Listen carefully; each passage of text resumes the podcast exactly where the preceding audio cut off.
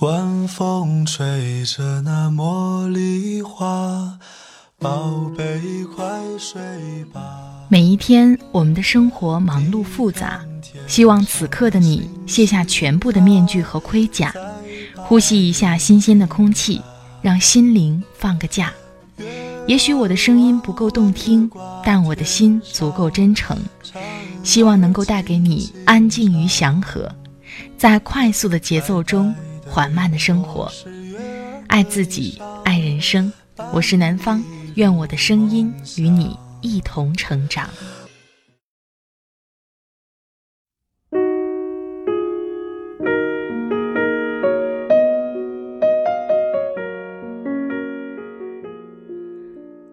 嗨，你好，这里是快节奏慢生活，我是南方。最近你过得好吗？今天想跟你分享的文章是来自作者王耳朵先生的。为什么年轻时要多赚钱？这是我听过最好的回答。你每天的工作是为了什么呢？努力赚钱的意义在哪里呢？可能在看这篇文章之前，我还是抱有着比较理想的状态，觉得工作快乐是最重要的，钱可能没那么重要吧。有这样的想法，可能是基于家人对我的宽容。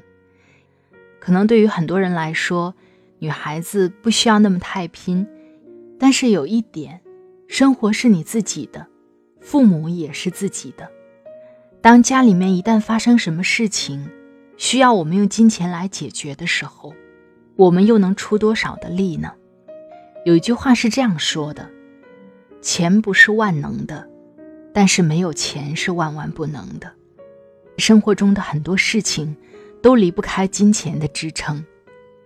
比如说，我们期待的更好的生活条件、生活品质，我们想给爸妈买的保健品，在他们生病的时候选择更好的医院，选择那些疗效更好但是却不报销的药品，可以毫不眨眼、毫不犹豫。我们真的可以做到吗？其实有的时候谈钱没有那么俗，因为在关键时刻，钱是可以救命的，可以帮助我们解决很多难题。我想，当我们工作不快乐的时候，当我们对未来没有目标、没有希望的时候，最起码的，想一想，多赚点钱吧，能让自己的安全感更多一点，也能在我们需要钱的时候更有底气。今天把王耳朵的这篇文章分享给你，希望你会喜欢。想听到南方更多的声音，可以关注我的微信公众号“听南方”，那里也会同步发出快节奏慢生活的节目文稿。你也可以关注我的新浪微博“南方幺幺二三”和我互动交流。好了，开始我们今天的分享吧。为什么年轻时要多赚钱？这是我听过最好的回答。作者王耳朵先生。那年你二十三岁，第一次去女朋友家见父母。其实以前你们也见过，在视频里。这次不一样，是女朋友父母的盛情邀请。坐在满满的一桌饭菜前。场面太正式，你有些隐隐不安。餐过半程，女朋友的父亲果然开始提问，先是些无关紧要的话题，然后话锋一转：“大概什么时候买房？”旁边女朋友的母亲也漫不经心地说：“隔壁家老刘的准女婿刚买了套三室两厅。”你不知道说些什么才好，你脑袋里满是那张每月四千的工资卡，然后气氛就冷了。你匆匆吃完饭，找了个公司有事的借口，当天就返程了。一个星期后，你约了女朋友出来，平静的分了手。她的泪水就像决堤的坝，但你仍然冷静的走了。不是你冷静，而是你开始懂得，谈不起钱的爱情，注定走不远。爱情中可以没钱，但结婚不行。你二十六岁了，终于有了些积蓄。这三年，你去了新的城市，换了新工作。你曾拼命陪客户喝酒，也曾加班到天亮。你的工资翻了两倍。某个时刻，你甚至感觉全身充满了力量。你决定去买房。含着职业微笑的销售顾问带你去了样板间。南北通透的户型，小区绿化很好。推开窗，你就能看到远方的山脊线。但问了总价，你就沉默了。房子涨价的速度太快了。你慢慢走回家，决定过些日子房价降了再买。但你打开朋友圈，看到的第一条动态，就是市民连夜排队买房。你知道，还不出手，可能再也追不上房价了。你狠下心给父母打电话，拿来了他们的十万养老钱。你给所有的亲戚打电话，陪着笑脸向他们借钱。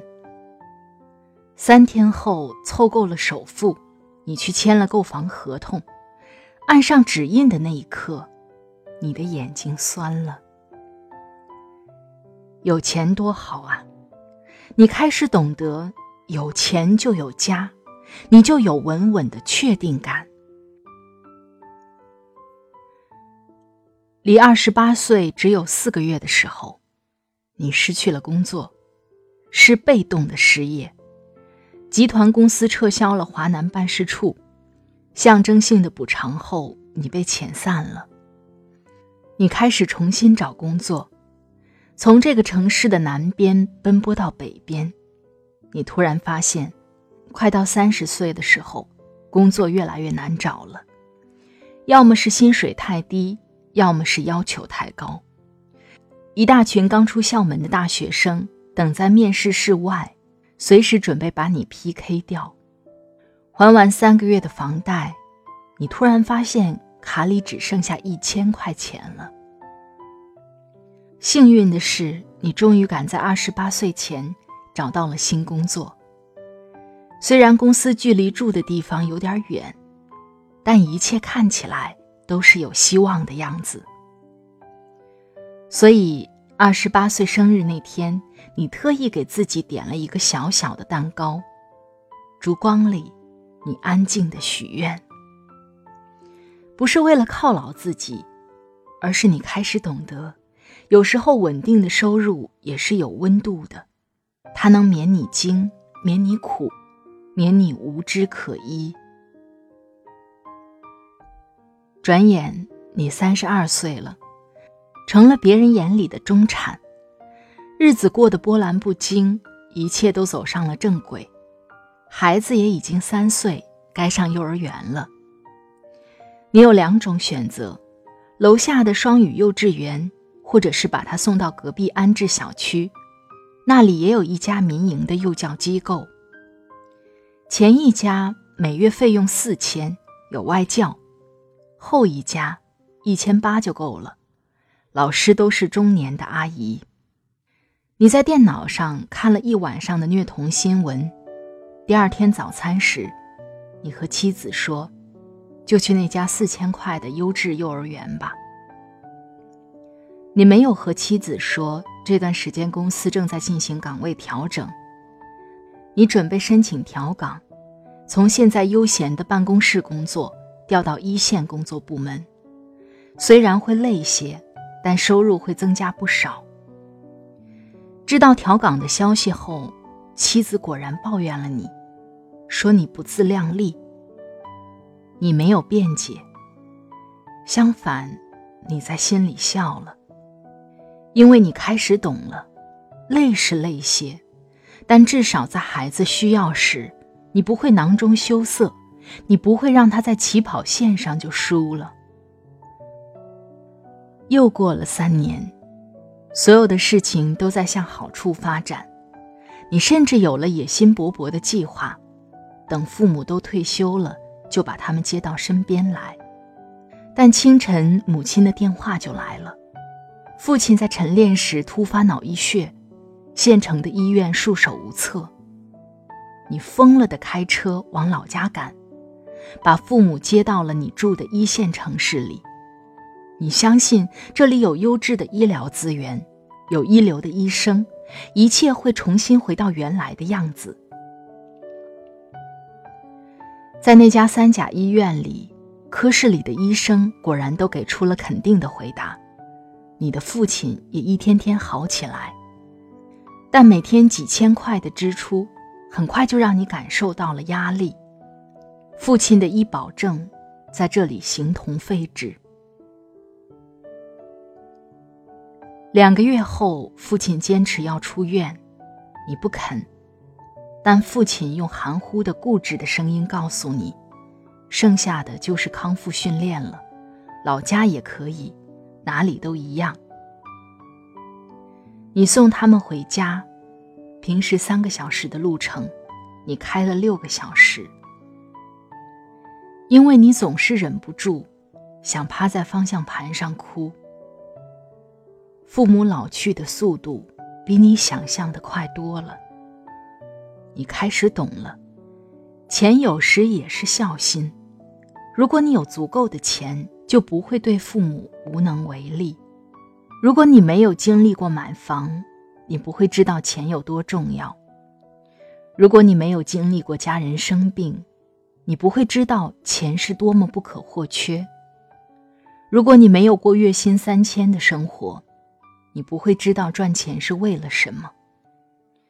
在《亲爱的安德烈》里，作家龙应台有一段话特别火：“孩子，我要求你读书用功，不是因为我要你跟别人比成绩，而是我希望你将来会拥有选择的权利，选择有意义、有时间的工作，而不是被迫谋生。”同样。为什么年轻时要努力赚钱？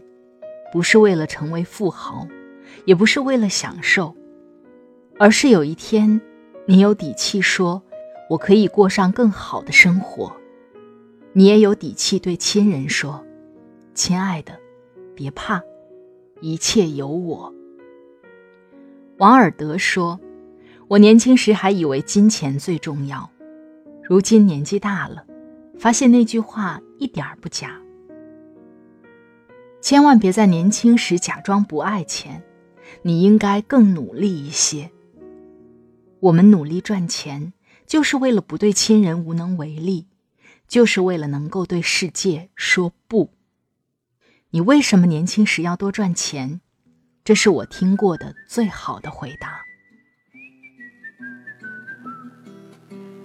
如果有一天我变得很有钱，我的第一选择不是去环游世界，躺在世界上最大最软的沙发里，吃了就睡，醒了再吃，先过一年。如果有一天我变得很有钱，我就可以把所有人都留在我身边，每天快快乐乐吃吃喝喝聊聊天，不用担心关于明天或离别。变有钱，我变有钱。多少人没日没夜的浪费时间？变有钱，我变有钱。然后故作谦虚的说：“金钱不是一切。”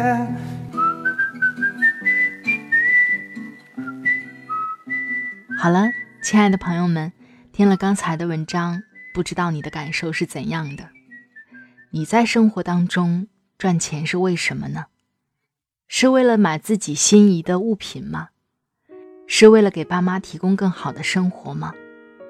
还是为了抛开一切去实现自己的梦想呢？欢迎你在下方留言和我互动。不管是什么样的原因，都没有高低贵贱之分。每个人所处的环境不一样，我们也不能拿自己的标准去衡量别人对待金钱的看法。希望你在生活中。在追求赚钱的路上，能够更从容一点，同时也不会被金钱所累。在这里特别感谢作者王耳朵先生的播音授权。王耳朵先生是青年作家，知名媒体前首席记者，他关注于职场和个人成长。千万级代表作有《别扯了》，这世界上根本没有稳定的工作。如果你喜欢他的文字，可以关注他的微信公众号“王耳朵先生”。快节奏慢生活是在每周二和每周五的晚上更新。如果你喜欢南方的节目，可以点击订阅我的专辑，第一时间收听温暖。好了，今天的节目就到这里，感谢你的聆听，我们下期再会。祝你晚安，今夜好梦，拜拜。